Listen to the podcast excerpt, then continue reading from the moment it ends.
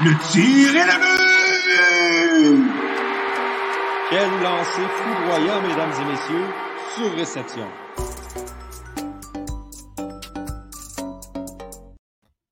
Bonjour mesdames et messieurs, bienvenue au 23e épisode déjà de Sur-Réception, le podcast 100% hockey du Club École. Je suis Johan Carrière et toujours en compagnie de mes trois chers collaborateurs, Jérémy Labry, Antonin Martinovitch et Victor Désilet. Salut messieurs, bon samedi, euh, samedi ensoleillé aujourd'hui, ça fait changement de la température euh, des derniers jours. On salue, euh, on salue tout le monde à la maison qui nous écoute euh, en direct. Là, on voit le, nombre de personnes monter. Là, on voit que vous joignez à nous. Donc, on va vous laisser deux petites secondes pour arriver. Puis, on salue également tous ceux et celles qui nous écoutent en, euh, en rediffusion un petit peu plus tard au courant de la semaine. Jérémy, Victor, Antonin, gros, gros épisode aujourd'hui au programme oui, à saveur un petit peu, un petit peu canadien de Montréal, mais on a, on a un gros débat d'ici la, la fin de l'épisode qu'on va avoir qui va, qui va sûrement retenir l'attention de ceux et celles qui nous écoutent en direct. Donc, surveillez ça. Euh, ce sera, ce sera, euh, c'est ça. Je ne sais pas c'est quoi les opinions que vous avez sur ce sujet-là, mais j'ai très hâte de les entendre. Moi, je sais que mon opinion est casée bien raide, comme on dit, mais, euh, mais je suis curieux d'avoir vos arguments euh, sur, ce gros débat-là. Premièrement, euh, Antonin, on va commencer avec euh, ben, le Canadien qui affronte les sénateurs d'Ottawa ce soir. Et bon, Tyler Toffoli sera une décision. Est-ce qu'il va participer au match de ce soir? Ça va être déterminé ben, juste avant la rencontre, en fait. Et avec l'arrivée d'Eric Stahl qui s'en vient également d'ici la semaine prochaine, ben, il faut revoir les, comment, on, comment on construit les trios euh, chez les Canadiens. Et là, le, coach du charme, il est allé d'une, il est allé d'un nouvel alignement, si on peut dire, pour le match de ce soir. Et ben, on va te laisser ensuite y aller avec euh, toi. Comment tu vois les trios être reformés pour euh, l'arrivée d'Eric Stahl avec le CH? Oui, on va regarder la, première image. C'est l'alignement de, de ce soir. Euh, donc, on a le premier trio, évidemment, le Dano Tatar Gallagher, qui est, qui est un incontournable, qui joue vraiment bien ces derniers matchs. Euh, ensuite, au niveau d'un deuxième trio, euh, on, enlève Drouin de l'aile de Suzuki et on les met avec, avec Toffoli. ça va être un bon deuxième trio, selon moi. je pense qu'on a deux joueurs qui sont capables de faire des, des, des, beaux jeux, euh, des belles passes en Kotkaniemi Drouin. Puis Toffoli, je pense que ça va être le buteur de ce trio-là. Donc, on va euh, avoir besoin de, sa touche finale. Euh, ensuite, troisième trio, ben, on y va avec trois droitiers, c'est quand même surprenant, avec Suzuki, Anderson et Perry. Euh, je suis pas sûr de ce trio-là. Parce que bon, Anderson, c'est quand même quelqu'un, c'est un marchand de vitesse qui a besoin d'utiliser sa vitesse. Et Perry, c'est pas la personne qui est la plus rapide, là, je pense, sur ses patins, je pense qu'on le sait, là, beaucoup ralenti ces dernières années. Euh, donc, je sais pas si ça va être un, bon fit avec ces trois-là, mais j'ai bien hâte de voir. Un quatrième trio de Evans, Lekonen et Byron. Je pense que ça, ça, ça avait bien fonctionné la dernière partie. Evans qui semble revigoré. Hein, je pense qu'on l'a vu euh, avec l'arrivée de Stall, il veut pas perdre sa place. Euh, donc, il joue du gros, gros, gros hockey et euh, laisser de côté euh, son Armia qui est encore affligé d'une blessure et Frolik euh, qui m'a pas vraiment impressionné euh, dans, dans, sa présence au dernier match.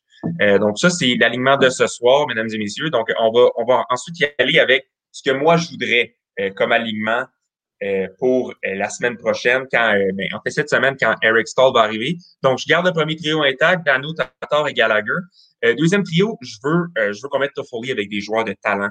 Euh, parce que Kotkaniemi, là, vraiment, il se démarque depuis le début de la saison.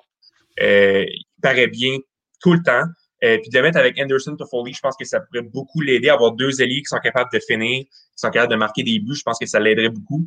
Euh, et Suzuki en arrache un petit peu ces temps-ci. Donc, je le reléguerai au troisième trio. Euh, je le garderai avec Drouin cependant parce qu'ils ont une certaine chimie qui est quand même assez impressionnante. Et je les mettrai avec Stall, donc deux jeunes joueurs avec un vétéran euh, je pense que ça pourrait vraiment faire de quoi de, de splendide. Ça pourrait être impressionnant à voir jouer. Euh, je pense que Stall amène une, une dimension un petit peu two-way. Euh, il est fiable dans les deux sens de la patinoire, Eric Stall. Euh, ça permettrait, je pense, à Suzuki Drouin de plus laisser aller leur magique, euh, leur magie, pardon, euh, puis de se laisser aller leur créativité. Suzuki, je pense qu'on l'a vu les derniers matchs, commence à prendre du poids de la bête. Je pense que la pause lui a fait du bien. donc, de mettre Stall comme un peu un, troisième ailier qui peut apporter du punch offensif, mais aussi une présence défensive. je pense que ça pourrait grandement améliorer le trio. Quatrième trio, j'enlève Armia. Je pense que je pense pas a sa place et j'enlève Byron. Euh, je pense que je vais y aller avec Perry et Lekonen. J'aime mieux ce que Lekonen amène. Je pense qu'il a un, meilleur punch offensif euh, que Byron. Je pense qu'il est utile dans, toutes, les, facettes du jeu. J'ai bien aimé son match euh, contre les sénateurs jeudi. Donc, je pense que Evans, Lekonen et Perry sont là. Et là, j'avais eu un commentaire sur Twitter qui me disait, ben oui, mais Stall, c'est un centre. Je pense que Stall va prendre la place de Evans au centre. Et moi, de lui répondre, ben oui, mais je pense que c'est, ça serait plus bénéfique au développement de Evans si on le garde au centre. On, le fait jouer comme un centre, on le développe au centre. Je pense qu'on l'a vu là, avec euh, Galchenyuk, quand on change de, de, position à chaque fois, ça fonctionne pas. Faut le garder au centre selon moi. Euh, je pense qu'il va vraiment s'améliorer, surtout avec la présence de Stall. Stall il est quand même là dans les pratiques. Là. il va quand même pouvoir l'aider à s'améliorer puis donner des pointers aux autres centres aussi, même s'il joue pas au centre. Donc euh, voilà ce qu'il y en est pour euh, mon alignement. Ouais, mais mettons, parce que tu sais, c'est sûr, mm. Evans à l'aile, c'est non, mais au centre à Laval, sur un premier trio. Ça se pourrait, mais je pense que ce serait quand même un petit euh, un downgrade de ce qu'il vit présentement. Je pense qu'il y a du hockey dans la Ligue nationale. Il a sa place, Evans. Ben voilà, il, est à sa place. Je pense qu'il joue du gros hockey récemment.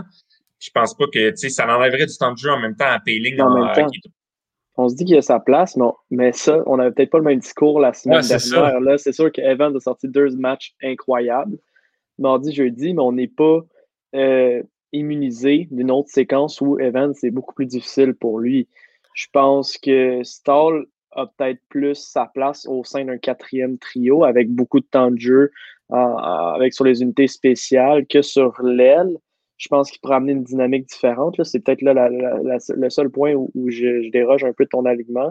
Je pense que Stall, au centre de la quatrième trio, aurait une dynamique euh, intéressante. D'ailleurs, ça, me fait rebondir sur un point que Guy Boucher a dit cette semaine d'un autre angle, entre la première et la deuxième période du match contre les. euh, un peu plus tard, pardonnez-moi, parce qu'il disait que les Canadiens sont en train de gagner 4 à 1 contre les sénateurs et leur meilleur centre dans l'alignement n'est même pas habillé. Il faisait évidemment mention à, euh, Eric Stahl. C'est un commentaire qui est intéressant, les gars. Je pense qu'on est tous d'accord ici, puis on en a parlé, qu'Eric Stahl, c'est pas le meilleur centre du Canadien. Est-ce qu'on se trompe?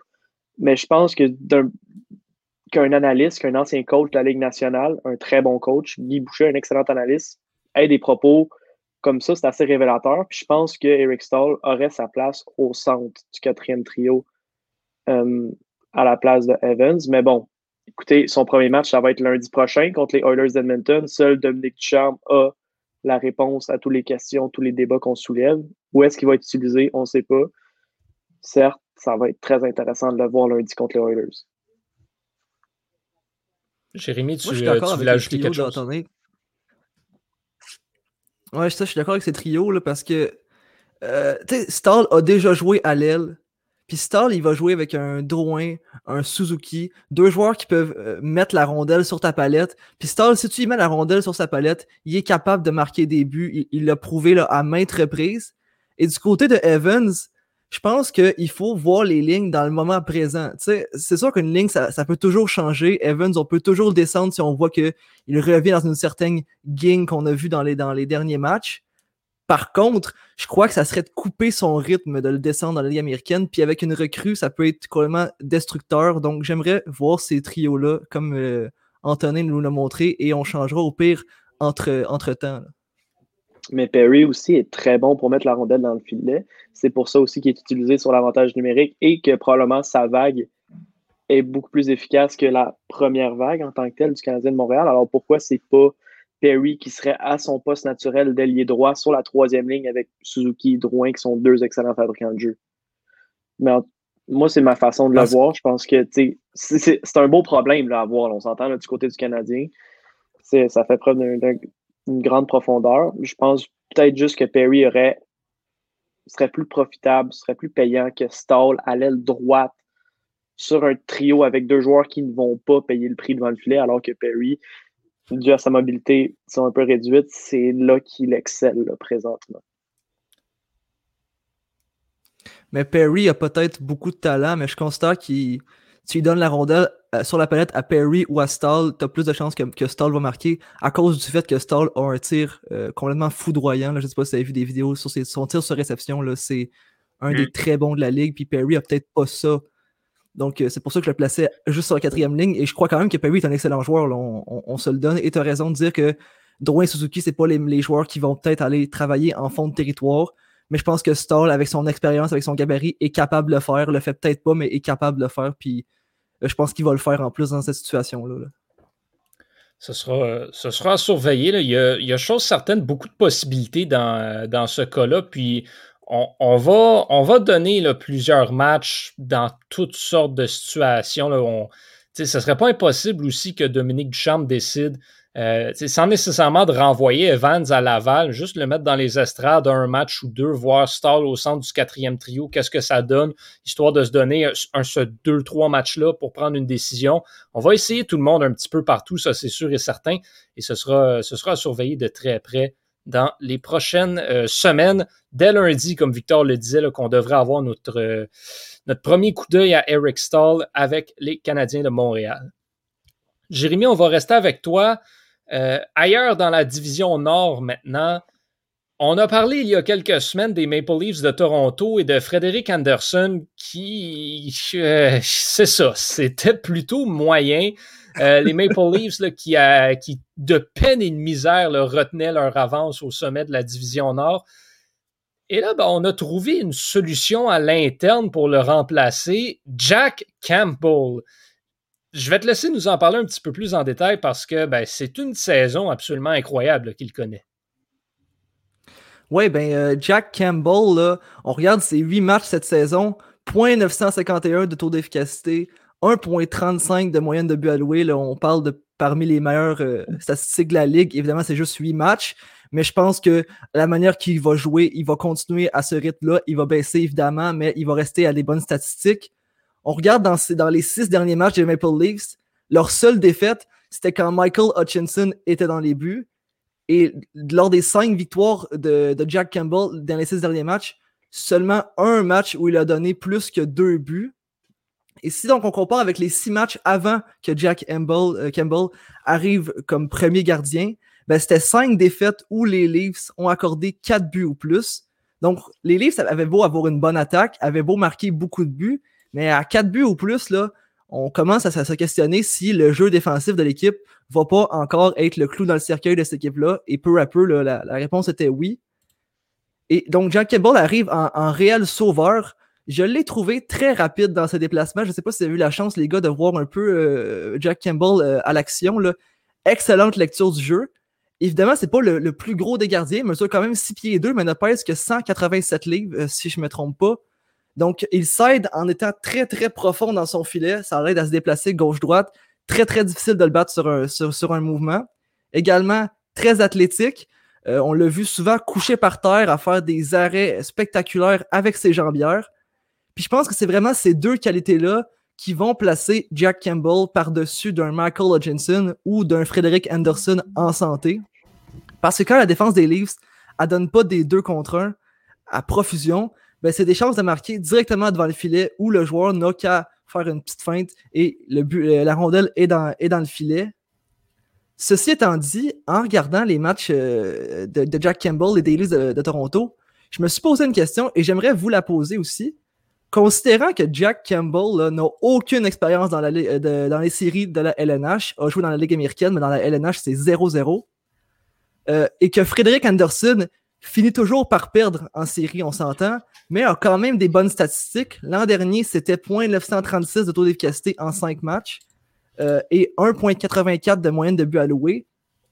Si on regarde ça aujourd'hui, si vous avez Anderson en santé et Jack Campbell dans, dans la manière qu'il joue présentement, qui est-ce que vous mettez comme partant au premier match des séries, les gars? Ben, est-ce que je peux te relancer là-dessus en te posant une question qu'on a reçue sur Facebook? Parce que c'est justement la situation avec les Leafs. Euh, Héloïse nous demande est-ce qu'on l'échange, Anderson? sais, rendu au point où il est, est-ce que son expérience de série est un argument assez fort pour le garder? Est-ce qu'on essaye de runner Campbell un peu comme les Stars ont fait avec Udobin l'année dernière? Euh, toi, de ton côté, avant que nous, on, nous, on se plonge, avant que nous, on se mouille, t'en penses quoi? Parce que manifestement, ben, c'est une situation que Carl Dubas doit se poser. Je pense pas qu'on est présentement, on peut se dire qu'on va échanger Frédéric Anderson. Jack Campbell est peut-être très bon, mais a encore beaucoup à prouver à long terme. Peut-être que Frédéric Anderson aussi a beaucoup à prouver à long terme, on va se le donner. Mais au moins, c'est un premier gardien dans la LNH, puis on, sait qu'il est capable de le faire, même s'il n'a pas prouvé qu'il est capable de le faire dans les dernières années. Et Jack Campbell n'a pas cette expérience-là, n'a pas cette preuve-là euh, dans son sac à dos. Donc, je pense pas qu'on est prêt vraiment à échanger Anderson dans les circonstances. Par contre, si on met Jack Campbell en série et que ça devient un Bennington ou ça devient un Matt Murray, Là, on va pouvoir se reposer la question et je pense que les Penguins l'ont fait et ça a terminé qu'on a gardé Matt Murray.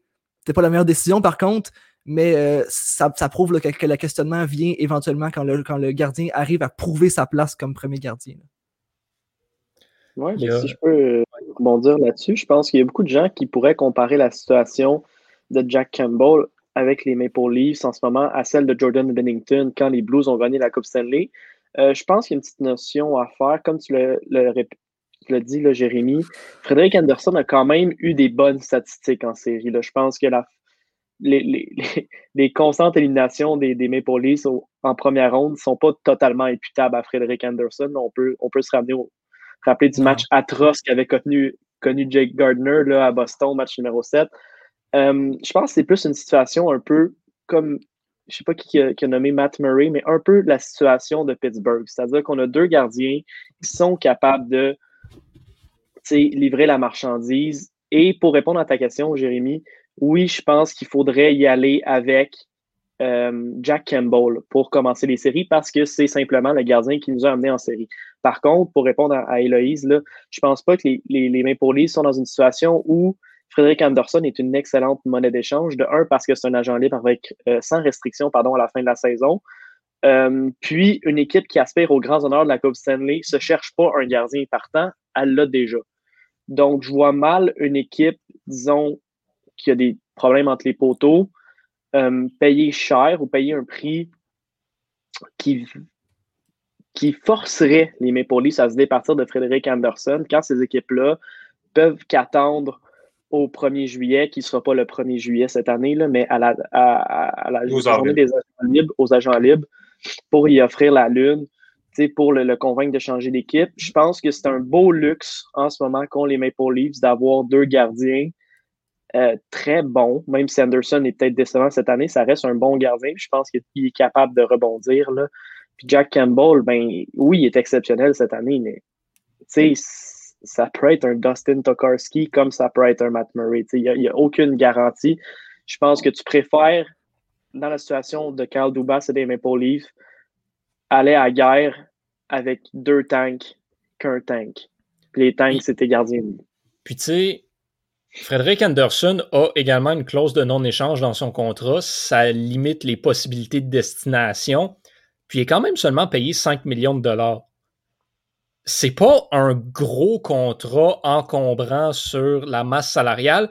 Puis on s'entend, il ne sera pas payé tant plus que ça l'année prochaine. Quand il va signer son nouveau contrat, au pire des pires, ça sera un contrat à 6 millions de dollars.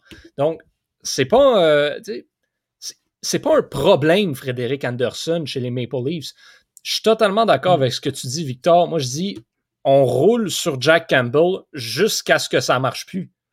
Puis, à ce moment-là, ben, on aura Anderson qui est un excellent euh, un excellent plan B. Quand Frédéric Anderson, c'est ton plan B, moi, tant qu'à moi, je trouve que c'est un beau problème à avoir. Je crois pas que les Maple Leafs ont besoin de l'échanger. Puis comme tu as soulevé, le retour sera pas si intéressant que ça. Qu'est-ce que les Maple Leafs vont aller chercher pour Jack Campbell, euh, pour euh, Frédéric Anderson, pardon, pas un joueur qui va avoir un impact ou qui va venir combler un trou dans l'alignement des Maple Leafs. Dans la situation comme ça, ben, tu le gardes, puis au pire, ben, tu le perds à la fin de l'année, quitte à pas avoir eu un choix de premier tour peut-être en retour. je, pense que, je pense que l'idéal, c'est de, de rider la wave du gardien qui est en feu, comme on a fait avec Bennington, comme on a fait avec Andrew Hammond, euh, comme on a fait avec tellement de, de, gardiens avec Matt Murray. Euh, puis je pense que si ça peut continuer comme ça, ben Jack Campbell pourrait amener les Leafs loin en série. Euh, je pense pas que d'échanger Anderson, c'est une solution qui est viable, surtout qu'il y a une clause de non-échange. Faut pas oublier que le repêchage d'expansion aussi, il va falloir protéger un des deux gardiens. Anderson va être agent libre. Est-ce qu'on le ressigne pour ne pas le protéger ou est-ce qu'il va être pris peut-être par, euh, par Seattle parce qu'on va protéger Jack Campbell? Euh, je pense pas que ça sert à grand chose de l'échanger en ce moment. Je pense que les livres sont juste le laisser partir. Euh, mais ouais, je pense qu'on on, garde Jack Campbell pendant qu'il fait, qu'il fait le boulot. Euh, il faut pas oublier 31 ans de Jack Campbell. Fait je pense pas qu'il va avoir un, gros contrat en sortant de cette saison-là. Mais ouais, c'est ça. Moi aussi, je, vais dire, euh, je vais dire la même chose. Je, commence avec Jack Campbell en série. Euh, par contre, là, c'est le fun d'avoir l'option de pouvoir changer éventuellement parce que c'est bon le, jeu de la saison, là, mais quand il va y avoir un joueur d'un culotte 24-7 en série, c'est un jeu complètement différent. Puis peut-être que Frédéric Anderson, c'est là qu'il va avoir son edge. ça reste à voir. Là. Mm. On a une autre, euh, une autre question sur Facebook qui nous ramène au sujet d'avant, les trios. Euh, j'ai l'impression qu'on a beaucoup parlé de lui dans les deux dernières semaines. Là, fait qu'on va faire ça rapidement. Est-ce qu'on va voir Cole Caulfield à Montréal d'ici la fin de la saison? Ben oui, on va le voir, Cole Caulfield, d'ici la fin de la saison à Montréal. ça va peut-être être un match, ça va peut-être être deux matchs. On va le voir juste pour le fun. Il va venir faire un petit saut. Victor parlait de la cédule du Rocket également, qui va lui permettre facilement de venir pratiquer avec le Canadien aussi. Donc, puis surtout, on se dirige vers une saison sans séries éliminatoires dans la AHL. Donc, une fois que la saison du Rocket est terminée, ben c'est soit il joue pas, soit il vient pratiquer à Montréal. Donc, c'est sûr qu'on va le voir cette année. Là, Cole Caulfield, il n'a pas signé son contrat pour euh, ne pas avoir au moins un match. Petite note là, pour les gens à la maison qui nous regardent, qui ne s'en peuvent plus de ne pas voir jouer euh, Cole Caulfield. Euh, selon Stéphane Leroux, devrait faire ses débuts avec le Rocket de Laval vendredi prochain contre euh, le club école des Maple Leafs de Toronto. Donc, vous serez assidus sur vos téléviseurs parce que ce match-là va être diffusé à RDS. Puis Cole Caulfield qui va porter, les gars, le numéro 44. Mm-hmm. On est tous des grands fans de cette décision-là. Ah. Mais euh, je pense qu'on peut l'expliquer par le fait que son numéro à Wisconsin était le 8. Puis 44, c'est comme 4 plus 4 égale à 8. D'ailleurs, le Rocket qui ont fait l'annonce de ce choix de numéro-là ce matin à 8h44 euh, on, souligne le, collègue Tristan Mac qui nous a envoyé mm-hmm. ça, cette découverte-là. Moi, honnêtement, les gars, je vais être bien honnête avec vous. Vous allez me trouver plate, mais un numéro, c'est un numéro. Surtout dans la Ligue américaine. Surtout dans la Ligue américaine. On s'en fout un petit peu de quel chiffre il va avoir dans le dos. Mm. Aucune émotion, Yoann. T'es ah, un monstre. En autant qu'il ne prenne pas le 44 quand il arrive ici. Là. Ben, il ne pourra pas, il y en a déjà un qui l'a. c'est Edmondson qui l'a. Ah ben oui, c'est vrai. Mais je ben pense, je pense que tous les numéros qui font, qui font 8 ensemble ont été pris, à part le 35, qui est juste un numéro vraiment laid. Là. On s'entend. Ouais, mais anyways, là, Caulfield, euh, quand il est venu au camp l'année dernière, il y avait le 36, si je ne me trompe pas. D'après moi, ça va encore être ça qu'il va avoir rendu à Montréal. J'aurais plus tendance à dire le 13, peut-être, qui, qui, est toujours libre. Ben Puis il y a beaucoup de gens qui vont vouloir faire du recyclage de leur chandail de, de Camilleri et de Max Domi. Donc, euh, numéro 13. Je mets ça sur ma montre, là, on va regarder ça à suivre. Ce sera un, dossier que je vais être honnête avec vous, on ne va pas suivre de très près. le numéro, c'est un numéro. Comment? Non, il y a déjà des, le chandail de Eric Stall est déjà en vente à la boutique de Tricolore Sport. Donc, s'ils font un chandail spécialement, puis qu'ils l'annoncent sur leur site Internet pour Eric Stahl. Soyez convaincus, les gars, que, que, pour Cole Caulfield, il va avoir beaucoup de publicité de fait, puis ben, euh, ça va être un numéro marketing. Je pense ben, pas qu'on va lui donner le 36 qui a été porté par euh, Matt D'Agostini puis Magnus Nigren. On va lui donner le 13 qui est un numéro prestigieux. Donc, euh, ouais, non, moi, je, Johan, peut-être tu suivras pas ça, mais moi, je vais être là-dessus pour les gens quel, joueur quel bon joueur a porté le 99 avant Gretzky? Ça pourrait être le premier là, des Canadiens à porter le 36 puis à être bon. Puis là, on va pouvoir dire à chaque game, il se met sur son 36. Tu sais, sérieusement, les gars. C'est un numéro. Tu dis, tu dis que tu dis que le 13 est prestigieux, mais on regarde, mettons, Mike Camilleri échanger en pleine, nuit, en, pleine nuit après un match, et Max Domi, c'est fini en queue de poisson aussi. Fait que... non, c'est ça, il faut qu'il redore le blason du numéro 13. non, mais. en tout cas. Ce, sera ça. Mais pour répondre à Louis-Philippe, oui, on va avoir, on va voir Cole Caulfield avant la fin de la saison. Exact. Il y a un autre joueur dans la Ligue nationale qui euh, ben, commence à se démarquer un petit peu par ses performances assez exceptionnelles. Après Jack Campbell, ben là, plus tôt dans l'année, on disait Jeff Petrie, peut-être des chances de remporter le Norris, joue très bien dans les deux sens de la patinoire, bonne présence offensive avec Montréal. Pendant ce temps-là, les Rangers allaient vraiment pas bien. Mais soudainement, les Rangers ont joué contre les Flyers et depuis ce temps-là, ben, ça va un petit peu mieux. Et un des joueurs qui va très bien chez les Rangers, c'est Adam Fox, qui tranquillement, pas vite, se ferait lui aussi euh, un chemin dans la, course pour le trophée Norris carrément. Cette saison, Adam Fox, en 35 euh, matchs joués, 4 buts, 27 passes pour 31 points, ce qui le place au quatrième rang chez les défenseurs et au troisième rang pour, euh, pour les passes excellent, excellent joueur, on ne se le cachera pas. Euh, depuis, quelques matchs maintenant, se démarque vraiment des, autres défenseurs de son équipe. À ses dix derniers matchs, 16 points, ce qui n'est pas rien pour un défenseur. Oui, on s'entend, il y a les deux déroutes contre les Flyers dans ces dix matchs-là. Ça reste qu'un match de 5 points pour un défenseur, c'est pas à tous les jours qu'on voit ça, même dans une victoire de, de 6-3 ou 9-0. C'est c'est assez rare qu'on va voir une situation comme ça. Et ce qui le place particulièrement dans une situation intéressante, c'est qu'il est bon dans les deux sens de la patinoire, Adam Fox. Un excellent, euh, un excellent défenseur défensivement. On a vu tout le monde les, les, euh, les highlights, les, mon Dieu, je perds mes mots, mais les faits saillants d'un des derniers matchs dans lequel il, s'est carrément transformé en gardien de but en arrêtant quatre lancés à peu près euh, à lui seul. Adam Fox, a différentiel de plus 11 cette saison dans une équipe de New York, comme on le disait, là, qui a eu un début de saison assez difficile, a perdu beaucoup de matchs. Euh, l'année dernière également, c'était un plus, c'était un plus 22. Il va très bien, Fox. Et quand on regarde les autres défenseurs dans, les sommets des listes de points, il y a Victor Edman qui pointe au premier rang des pointeurs chez les défenseurs, qui lui est un intouchable, un incontournable. On peut parler de Petrie puis de Fox comme on veut. Le Norris est pratiquement donné d'avance à Edman cette année dans mon livre à moi. Mais ensuite, les deux autres devant lui, c'est John Carlson et Tyson Barry, qui sont des machines offensives, mais défensivement, ne sont pas du tout au même niveau qu'Adam Fox. Donc, il est là l'avantage que je trouve, et c'est pour ça qu'on en parlait l'année dernière dans le débat Carlson ou Yosi pour le Norris. On disait Carlson, défensivement, c'est pas Yosi, donc pour ça que Yosi le mérite plus. Moi, j'ai le même discours encore une fois avec Adam Fox.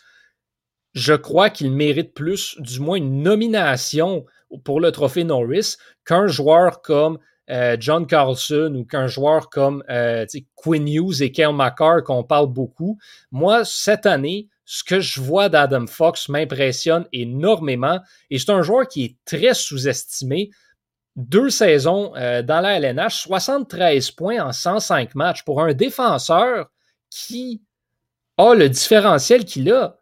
C'est absolument incroyable. On parle d'un joueur qui a un potentiel offensif presque limité. Il a 23 ans seulement dans une équipe très jeune. Il ne va que devenir meilleur dans les prochaines saisons. Je pense qu'il est passé énormément sous le radar depuis deux ans. Et là, tranquillement, pas vite, il se développe comme un, de, un des membres de l'élite de, de, la défensive à travers, euh, à travers la LNH. Ben, c'est pas compliqué, Yoann. Si tu prends le talent défensif de Mark Stahl, tu prends le talent offensif de Tony D'Angelo, tu crées un joueur, ça te donne Adam Fox.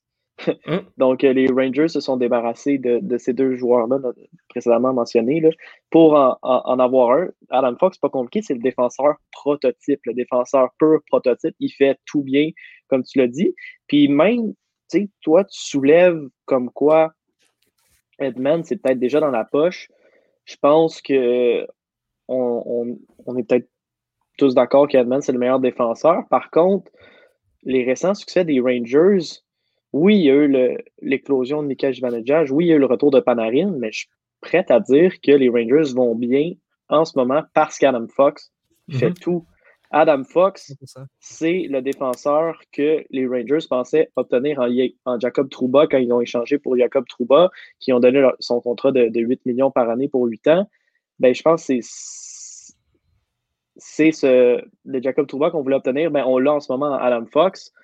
Euh, moi, je, pense qu'on serait prêt peut-être à avoir un petit débat, là, mais Adam Fox pourrait et devrait, tant qu'à moi, si on donnait le Norris aujourd'hui, être le gagnant ni plus ni moins. Euh, il, est en train de rendre une équipe sur qui tout le monde on a, un peu craché après leur mauvais début de saison, une équipe qui va peut-être faire une remontée, puis se tailler une place en série dans une division extrêmement compétitive. Puis euh, ça, c'est ni plus ni moins grâce à lui à comme 95% Tandis qu'Edman, il joue dans un club, il est très bon, Edman. tout le monde le prendra dans son équipe, mais il joue dans un, un powerhouse, dans une division un peu plus faible tant qu'à moi c'est un peu plus une balade dans le parc pour lui. Celui qui fait vraiment un, gros statement, pardonnez-moi l'anglicisme, cette année, c'est Adam Fox. Et pour ça, je pense qu'il devrait être récompensé par le Norris si on devait le donner aujourd'hui. Moi, je suis d'accord qu'il est dans mon top 3 personnellement. Pour moi, puis ça, après ça, la, la définition des, trophées est libre à tout le monde. Mm-hmm. Moi, pour moi, le trophée Norris est remis au meilleur défenseur. Oui, Adam Fox si c'était la conversation pour le trophée Hart, là, je te dirais Adam Fox avant Victor Edman à 100%. Parce que c'est supposé être le joueur le plus utile à son équipe. Mais en tant que du meilleur défenseur, cette année encore, pour moi, il n'y a personne qui accote Victor Edman. Adam Fox, oui, est excellent partout dans tout ce qu'il fait.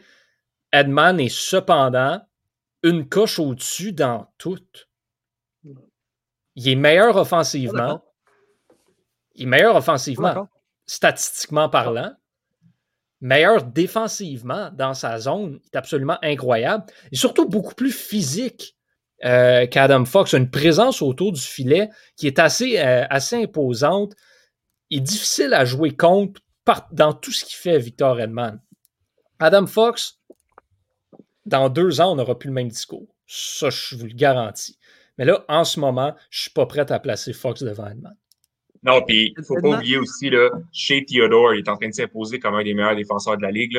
25 euh, mm-hmm. ans, Theodore. Euh, watch out les prochaines années, là, il va avoir une nomination pour le Norris si pas le gagner. C'est autant impressionnant parce que avec l'arrivée de Pietrangelo, moi, je m'étais dit, ben, OK, Theodore va prendre peut-être un, rôle un peu moindre, mais en fait, son temps de jeu a augmenté de 45 secondes versus l'an ben, passé pour Petrangelo n'a pas joué depuis à peu près deux mois, par contre? Non.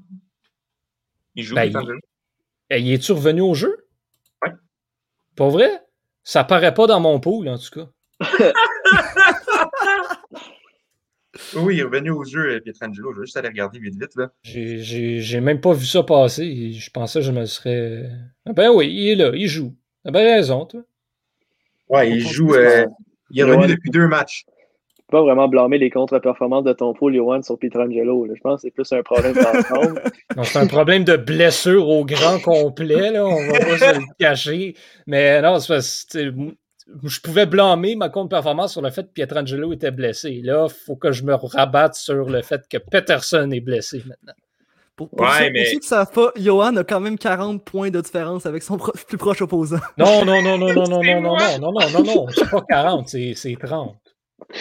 Euh... Au dernier rang. Oh, ok, c'est moins pire, ok. Mais attends, si je, peux, je peux-tu juste. Euh, j'ai joué. Mes, mes joueurs ont joué euh, comme 23 matchs de moins mm -hmm. que, que Antonin aussi. Ils sont ouais. tous blessés. Fait Sauf que tu as une moyenne de points par match d'à peu près 0.7 euh, points par match. Fait que 23 matchs, point fait 0.7, c'est juste 15 points que tu rattrapes à peu près sur Antonin. Oui, parce que mes bons, c'est 23 matchs. Ma moyenne de points par match, là, je veux pas je veux pas mettre certains joueurs on the spot, mais ma moyenne de points par match n'inclut pratiquement pas Peterson, puis Panarin, puis Pacioretty, mais elle inclut Nate Schmidt et euh, Piquet Souban. C'est ça, là. Ouais, euh, ça, fait, ça fait dur. Je pense que si on, on, fait un flashback quand on a fait nos choix. Je pense qu'on se taperait tous ses doigts là, parce qu'on a fait toute une, coupe de mauvaises sélections, là, sauf Étienne. Qui, pas Victor puis moi, en tout cas. ben non, hein. Mais là, vous allez, vous allez commencer à être blessé, c'est sûr. Là. Je peux pas croire. Là. Ah, je peux pas croire. C'est impossible.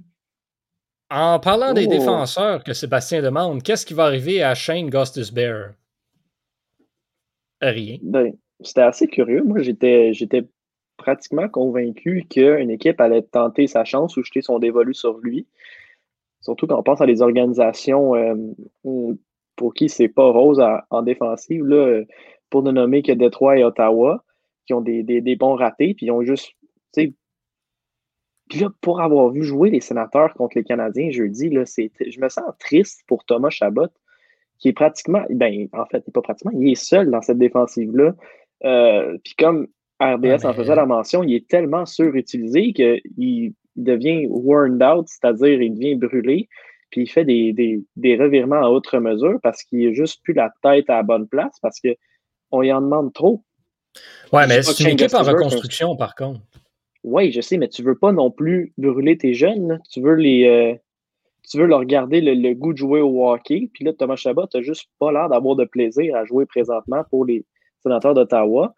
Euh, tu sais, Shane Gustisberg, c'est pas un, sauveur, là, mais ça reste, tant qu'à moi, meilleur que Mike Riley, qui est ton troisième défenseur à Ottawa, ou meilleur que Godbranson, ou meilleur que Braden Colburn. Tu sais, ça reste un upgrade sur beaucoup de défenseurs dans une unité défensive pitoyable.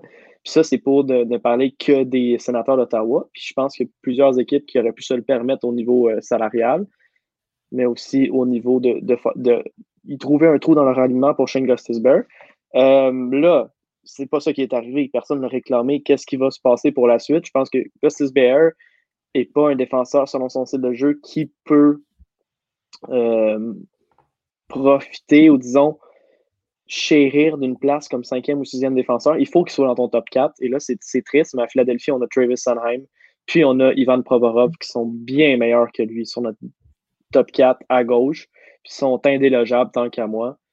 Euh, je suis pas mal sûr que le, DG des, Flyers est encore en ce moment activement à la recherche d'un partenaire d'échange pour euh, trouver une place à, Augustus Bear, mais selon les, arguments que je viens d'évoquer, je ne suis pas sûr qu'il y a encore sa place à Philadelphie. Totalement d'accord euh, avec ça. Il faut, comprendre, par contre, euh, cette année, il y, a, toute la réalité aussi de, l'escouade de réserve qu'on peut jouer avec pour la, au niveau de la masse salariale. Donc, Shane Bear, ben, il n'y avait peut-être pas beaucoup de risques qu'il se fasse réclamer mm. par une équipe. Donc, de le mettre au balotage, ça permet ensuite de l'envoyer sur l'escouade de réserve pour sauver son salaire.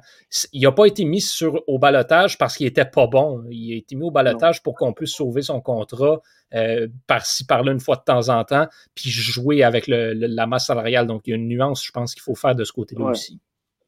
Mais, comme tu dis, millions ça, va finir en, finir en rachat ou on va attendre que son contrat finisse? Ben, il, y a deux, il y a deux ans, il y a deux ans écoulés encore à son contrat. Moi, c'est pour ça que personnellement, euh, ben, je ne crois pas qu'Ottawa aurait été une bonne destination pour lui parce qu'il y a encore deux ans. Dans deux ans, bon, clairement, Ottawa peut-être pas l'intention de garder Brandstrom dans son alignement parce que la situation, la, gestion qu'ils en font est absolument désastreuse.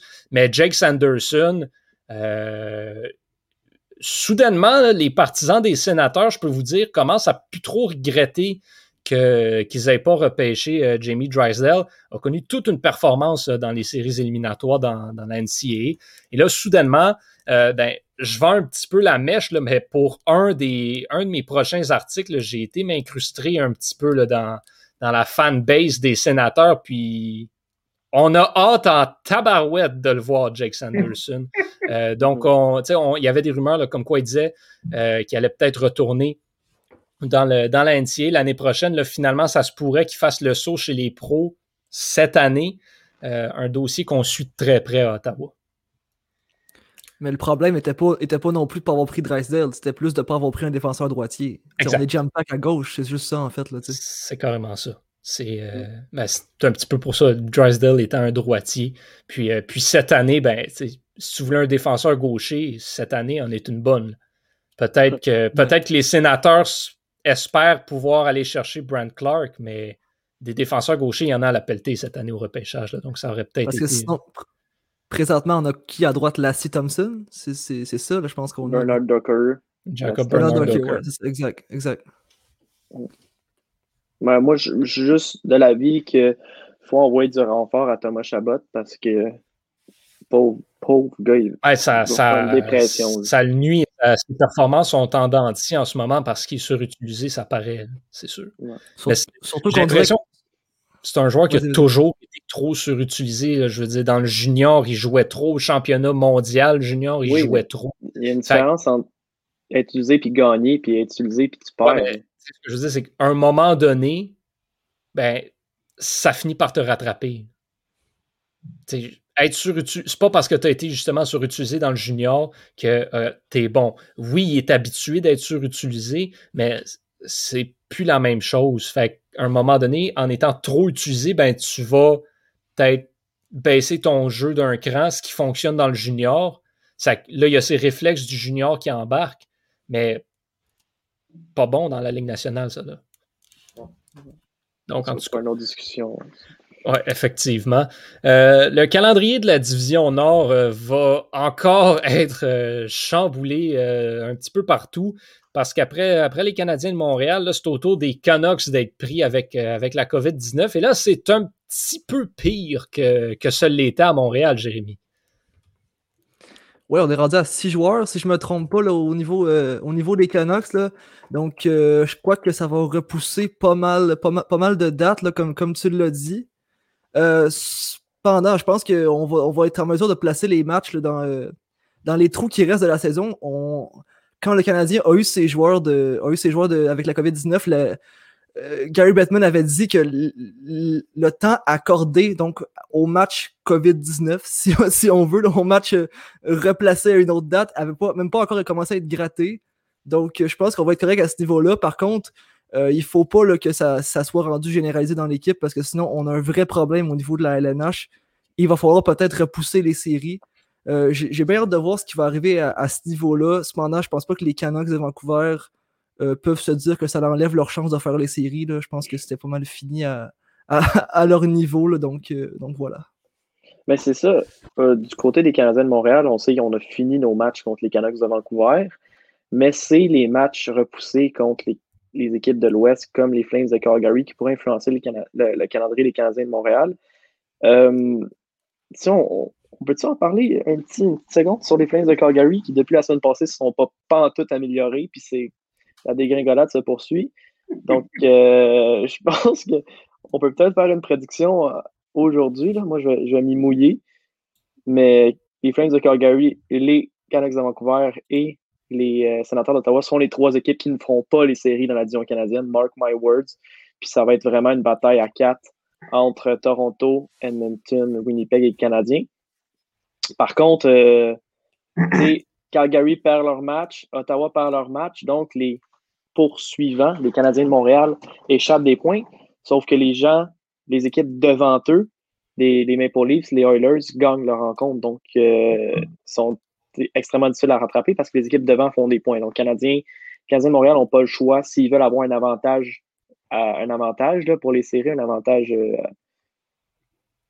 comment on appelle ça? Un avantage de la glace? L'avantage de la glace, ils ne l'auront pas. La glace, c'est ça. Ben, ça, ça, va être. Il va falloir que les Canadiens. Il n'y a, rien de joué, mais ça va. En tout cas, oui, oui, Montréal a comme cinq matchs en main encore, mais comme tu le dis, les Maple Leafs, les Oilers, les Jets vont bien. Mm-hmm. Donc, c'est assez difficile euh, de les rattraper. Par contre, là où ça pourrait venir jouer, puis là, c'est ça qui est intéressant de la situation avec Vancouver, c'est que oui, c'est peut-être fini contre Montréal, mais contre le reste des équipes, Vancouver a encore des matchs à aller chercher. Donc, l'espèce de calendrier compressé en fin de saison ben, va peut-être venir déranger, par exemple, les Oilers puis les Jets, surtout au niveau des gardiens de but. On en a parlé beaucoup en début de saison d'à quel point avoir un tandem de gardiens de but comme Price et Allen, ça allait être excellent à long terme pour les séries éliminatoires dans une saison et un calendrier condensé. Je vais te dire, dans, dans les derniers matchs, les matchs qui vont être repris, Montréal va être très heureux de pouvoir compter sur Jake Allen pendant que les Jets vont probablement devoir surutiliser Connor Hellebuck. Donc, Ou Laurent Brossois qui. Ah, mais c'est ça, ils ne voudront pas mettre Brossois parce que ces matchs-là vont peut-être être justement pour l'avantage de la glace en série.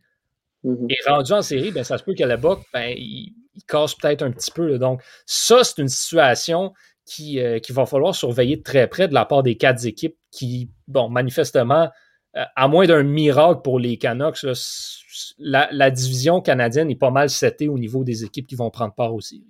Mhm. Mais, mais de toute façon, l'avantage de la glace existe-t-elle vraiment cette année? Très, ben, très, très, pour le dernier changement. C'est ben, ça. Mhm. Ouais, c'est juste ça, dans le fond. Là. De toute façon, les Canadiens de Montréal sont, depuis, la, depuis deux ans, sont la pire équipe à domicile après les Red Wings de, de Détroit. Donc, est-ce qu'on veut vraiment. Est-ce que, du côté des Canadiens de Montréal, on veut vraiment l'avantage de la glace? Euh, j'en doute. Mais bon. Ben, en, série, en, série, je dirais qu'il y a un avantage dans des endroits comme Montréal puis Winnipeg à jouer à la maison. Ouais. il y a d'autres arénas où on s'en ben, fout un petit peu. Il y a eu, eu des démarches d'entreprise par euh, l'Organisation des Canadiens de Montréal avec la santé publique pour une possibilité d'accueillir entre 2000 et 4000 personnes au match. Euh, d'un point de vue épidémiologique, euh, épidémiologique, épidémiologique. c'est pas très viable avec les variants. Par contre, ce soir, au Centre Bell, ils, ont, ils, lancent une initiative, là, les Canadiens de Montréal, la Loge des héros qu'ils appellent, où est-ce mm-hmm. qu'une famille et euh, les travailleurs de la santé vont être invités à regarder le match. Donc, il va y avoir des spectateurs en présentiel. Je pense que c'est cool de le mentionner, qui, qui vont être là ce soir contre les sénateurs d'Ottawa. Le... Bon, il y a... on a une question, on va passer rapidement, puis après on en parle dans notre, dans notre gros débat. Euh, Raphaël qui, qui dit que euh, lui, de son côté, il dirait que Montréal a été avantagé par la semaine de pause qu'ils ont eue en raison de la COVID. Euh, et donc, ben là, ça semble s'être replacé, les, deux victoires récemment des très belles performances. Est-ce que là, Montréal va crasher un petit peu ou sont partis pour la gloire? Euh, Antonin, on t'a entendu moins dans les dernières minutes, donc euh, j'aimerais ça t'entendre là-dessus. Ben, je pense que oui, ça nous a fait beaucoup de bien. Euh, je pense que Suzuki, ben, c'est une grosse partie de l'équipe. Puis il semble bénéficier beaucoup des pauses. Je pense qu'on l'a vu dans la bulle, on l'a vu en début de saison, puis là, on le revoit là. Quand il y a du temps pour se reposer, c'est un jeune, il n'est pas habitué de jouer autant de parties. Je pense que ça lui fait du grand bien. Donc, Suzuki, quand c'est un joueur qui joue 18 minutes par match, qui joue du gros hockey, mais forcément, ça aide les, Canadiens de Montréal. Euh, mais, mais je pense que la pause a fait du bien euh, aux Canadiens pour juste se resetter puis reprendre contrôle de soi. Puis je pense que on, est, les Canadiens sont partis pour, euh, ils ont retrouvé leur style de jeu du début. Puis la, la raison que ça avait, ça avait un peu ça n'avait pas fonctionné en début de, de, de, saison. C'est les performances en de Carey Price qui nous avaient mis un peu. Mais là, si Price est revenu, euh, puis que le Canadien semble retrouver euh, sa gloire euh, de, deux mois, ben, je pense que ça augure bien, selon moi. Ben, c'est un peu un, discours qu'on avait eu, non, quand euh, le Canadien avait procédé au renvoi de Claude Julien. On s'était dit, oui, c'est bien beau, Dominique Ducharme, mais il arrive, puis les Canadiens ont immédiatement des matchs. Il n'y a pas moyen qu'ils imposent un système de jeu qui mette sa saveur à une équipe il va encore avoir un héritage, l'héritage Claude Julien, disons, sur les joueurs. Là, évidemment, les joueurs n'ont pas pu s'entraîner pendant la semaine de repos en tant qu'équipe, mais Marc Bergevin a confirmé là, aux, médias qu'il euh, était extrêmement actif via Zoom, qu'il avait des rencontres euh, quasi deux, deux, fois par jour avec les joueurs, des entraînements euh, en, en, équipe, mais en virtuel. Donc, je pense qu'il a peut-être été capable de mettre sa saveur finalement à une équipe qui a semblé retrouver plaisir de jouer au hockey, particulièrement le trio à, Philippe Dano. D'ailleurs, Philippe Dano, 6 points à ses trois derniers matchs, très impressionnant. Puis, euh, moi, j'aurais tendance à dire que là, c'est la, machine est partie, elle est bien rodée, puis on a un pilote en place en qui on a confiance, qui est Dominique Duchamp. Euh, j'ai il va en avoir, là. C'est, faut jamais être trop haut, jamais trop bas avec le Canadien de Montréal.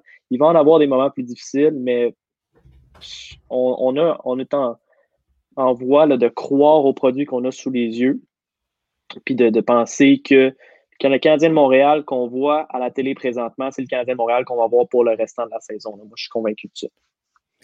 moi, je, Bergevin a bien utilisé aussi son, Benjamin a bien utilisé aussi son, euh, son, son, temps qu'il avait, c'est-à-dire en allant chercher Eric Stahl, ben là, on a joué uniquement deux matchs dans les deux dernières semaines. On s'est sauvé des défaites potentielles. Et quand on va peut-être revenir là, aux, habitudes d'avant, ben, tu as un joueur qui va pouvoir rentrer dans la rotation, qui va pouvoir peut-être tasser des joueurs qui ont plus de difficultés, comme on parlait d'un Jake Evans, qui pourrait peut-être tomber dans les, mauvaises habitudes. Donc, c'est super important, là, ce, genre de joueur-là. Ben, donc, je pense qu'on est vraiment parti de ce pour, pour la gloire, en fait. Pas la Coupe à Montréal, mais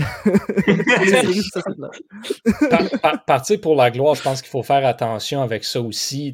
les Canadiens ont joué deux matchs, dont le premier contre les Oilers, qui était dans un 2 en 2 dans deux villes différentes.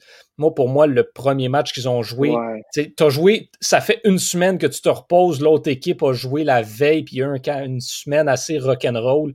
Pour moi, le match contre Edmonton compte pas le ben, match contre Ottawa, ben écoute, c'est. Ça reste Ottawa. Là.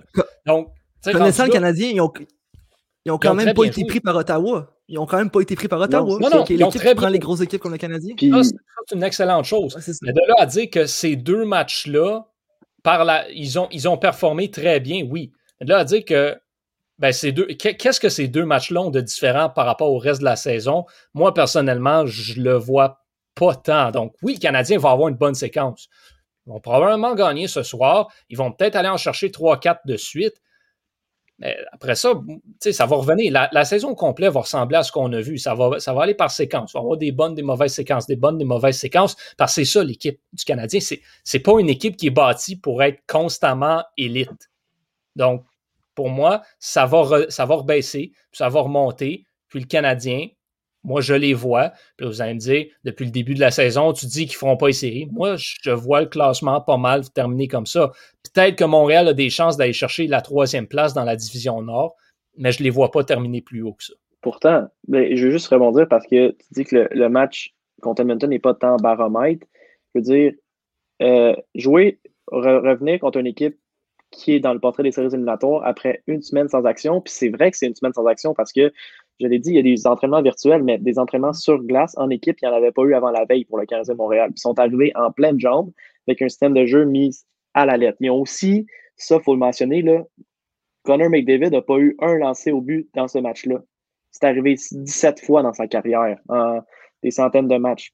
Ça, ça veut dire que tu es capable de museler les forces de l'adversaire. Donc, c'est un effort. Il faut donner du crédit aux Canadiens pour ça.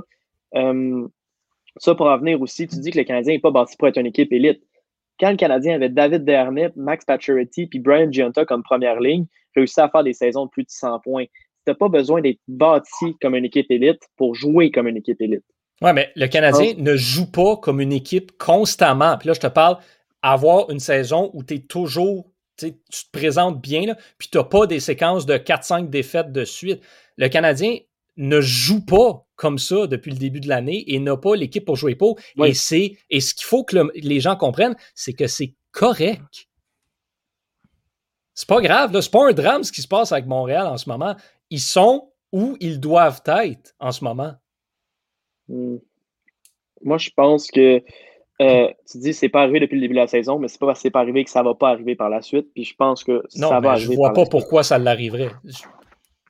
Parce en tout cas, que on a une profondeur. Puis ton alignement que tu as eu dans les deux derniers matchs est exactement le même que tu as depuis le début de la saison. En plus, tu enlèves ton folie. Il manque ta folie, Stall, et puis. T'enlèves. Euh, ouais, mais Stall, il n'était pas là. là. Qu'est-ce qui fait dire que tu. sais ouais, OK, tu changes le coach, peu importe. Mais ce que je veux dire, c'est que d'un point de vue de l'alignement, je veux dire, avant la pause, le Canadien allait pas très bien. Là, depuis la pause, ils vont bien en deux matchs, mais ils ont le même alignement. C'est pas, pas une semaine à rien faire qui va faire que soudainement les Canadiens vont devenir la meilleure équipe de la Ligue. Non, mais je pense que on, parlait de Weber dans les semaines passées. je pense que Weber, il je pense avec une petite blessure, puis la, semaine, je pense que ça lui a permis de la traiter. Ben puis on l'a vu, là, ça paraît. Fait un défenseur qui joue 22 minutes par match, qui, passe de atroce à correct, ça fait toute la différence du monde, selon moi. C'est sûr et certain. Ah, Pendant qu'on est les débats, euh, changement de sujet parce qu'on voulait finir avec ce débat-là. Euh, Victor, euh, on a depuis 2005, le gros débat, c'est Ovechkin ou Crosby? Et là, Brandon Dubinsky, de, tous les joueurs, il est allé de lui, comment il voyait ce débat-là? Oui, ben lui, il a dit que euh, pour. Euh, il a emprunté son expression anglaise que Crosby était un whiner, donc Crosby était un petit chialeux, puis que c'était pas n'importe quel joueur qui pouvait euh, mettre 724 filets, mettre 724 rondelles au fond du filet. Donc, lui, c'était assez clair pour lui, Brandon Dubinsky qui a dit Crosby est meilleur que moi, mais Ovechkin est bien meilleur que Crosby. Puis ça, c'était vraiment euh, out of the blue. C'était vraiment sorti de nulle part. Pourquoi Brandon Dubinsky s'est dit un vendredi Ah, moi, je relance ce débat-là? Ben écoute, ça nous fait un sujet de conversation à surréception. Euh, moi, j'aurais aimé ça me prononcer d'abord, mais là, Johan, toi, tu es allé fortement. Tantôt, tu as dit que tu avais une. avais une position qui était euh, casée bien raide, comme tu as dit. Donc, peut-être tu pourrais ouvrir le bal avec, ben, selon toi. Moi, c'est pas compliqué. Pour moi, il n'y a pas de débat pour moi, il y a, y a, Ovechkin ne peut pas être considéré comme un meilleur joueur que Crosby. C'est un meilleur marqueur et c'est tout. Crosby est meilleur dans tout, sauf pour marquer des buts.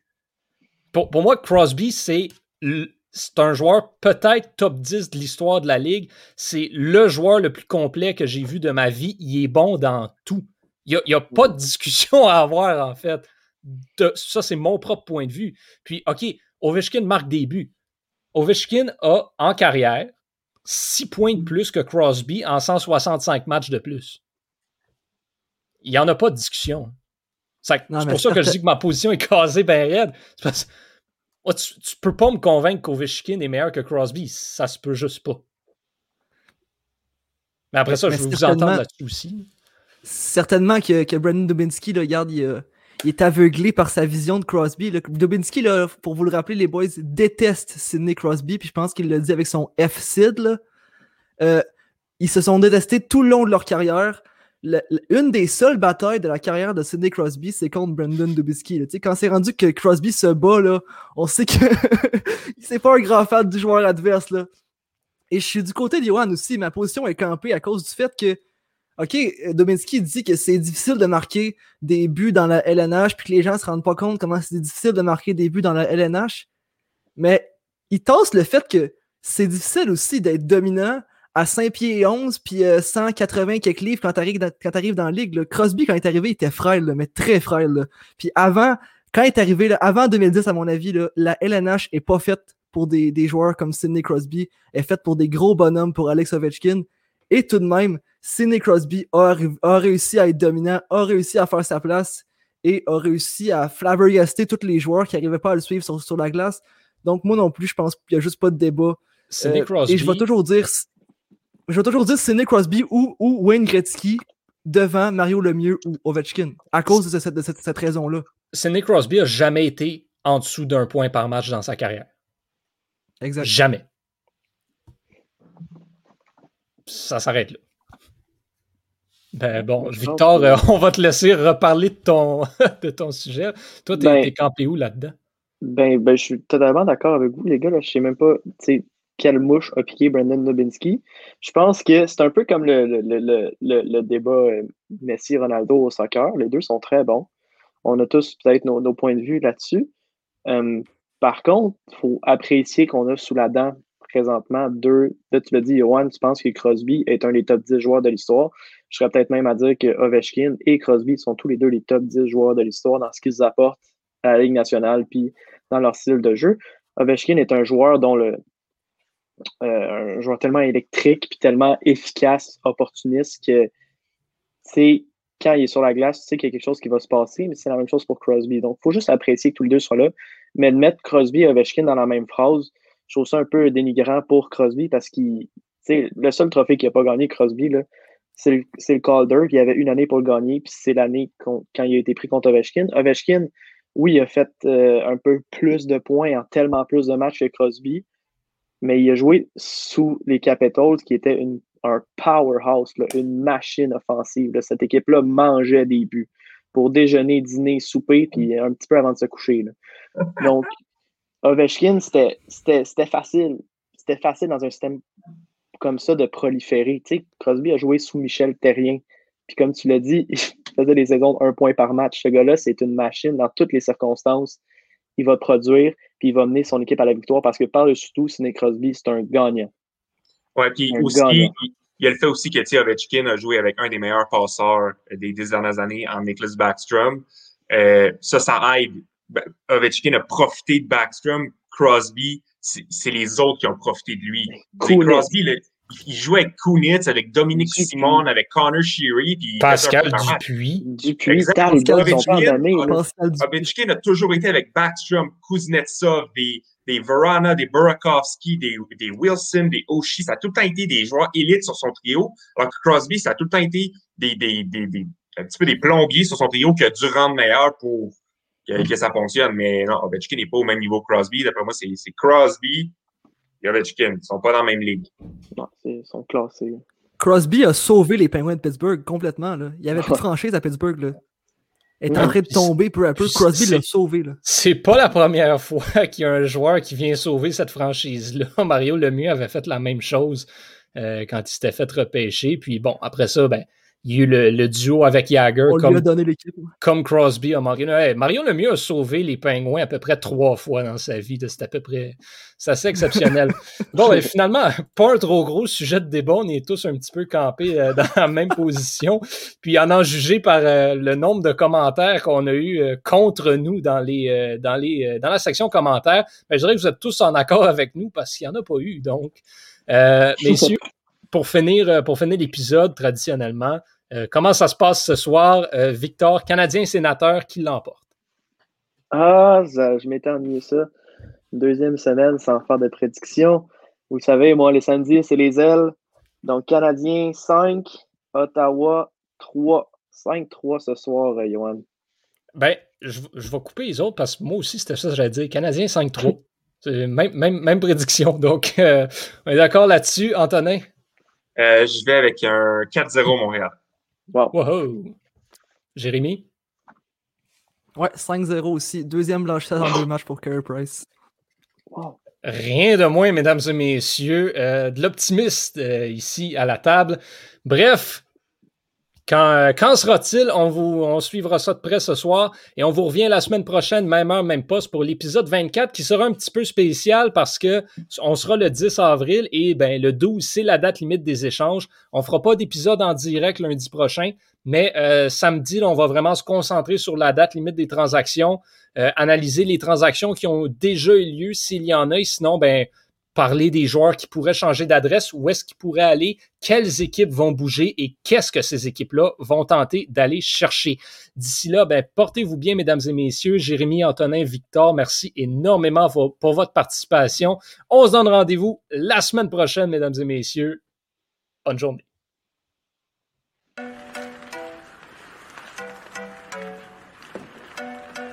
Le tir est Quel lancer foudroyant, mesdames et messieurs, sur réception.